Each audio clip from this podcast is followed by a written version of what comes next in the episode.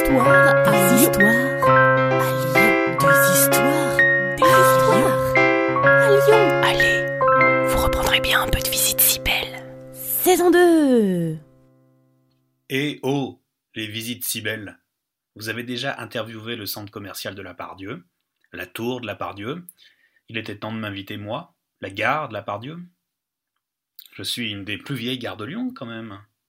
Je suis né au milieu du XIXe siècle, plus ou moins en même temps que celle de Perrache. Bon, euh, oui, à l'époque, euh, je n'étais qu'une gare de triage, installée le long des remparts de la ville et de la caserne militaire de la Pardieu. Au début du XXe siècle, la jolie gare voyageur du quartier, c'était la gare des Brotteaux. Qu'est-ce qu'elle a pu me narguer, cette pain-bêche J'ai pris ma revanche, depuis, elle a fini au terminus des prétentieuses mais ce ne fut pas sans rebondissement.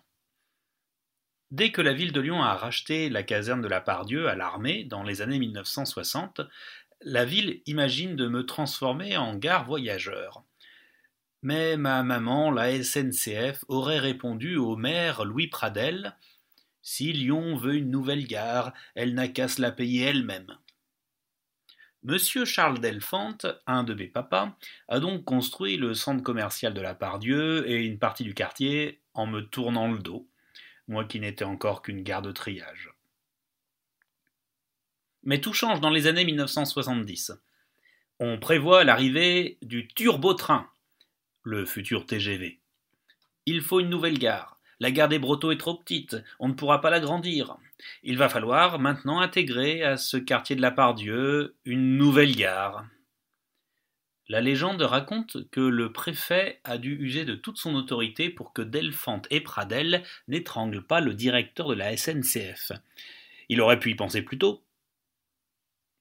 Je vous passe les disputes homériques pour savoir si le hall et les piétons passeraient au-dessus des rails au niveau plus 2, comme à Perrache, ou au niveau zéro, alors que tout le quartier de la Pardieu avait été construit pour les piétons sur une dalle au niveau plus 1.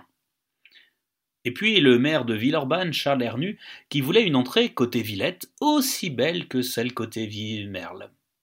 Charles Béraudier, le président du conseil régional, témoigna plus tard Il nous a fallu du temps pour faire comprendre à la SNCF que la façade est de la gare n'est pas une sortie de secours pour chiens égarés. Et en 1983, je suis inauguré et j'accueille mon premier train.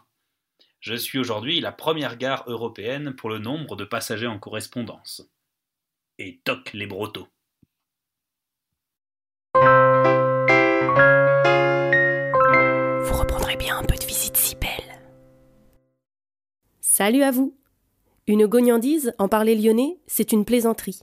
Ce podcast d'histoire, de légendes et de gognandises lyonnaises est proposé par les Visites Cybelles, visites théâtralisées et comptées à Lyon. Vous pouvez nous retrouver sur les réseaux sociaux, Facebook, Instagram et Twitter. Pour réserver des visites, rendez-vous sur notre site web, vous trouverez le lien en description. Et pour connaître les prochaines histoires, abonnez-vous. Sur ce, on vous dit à bientôt.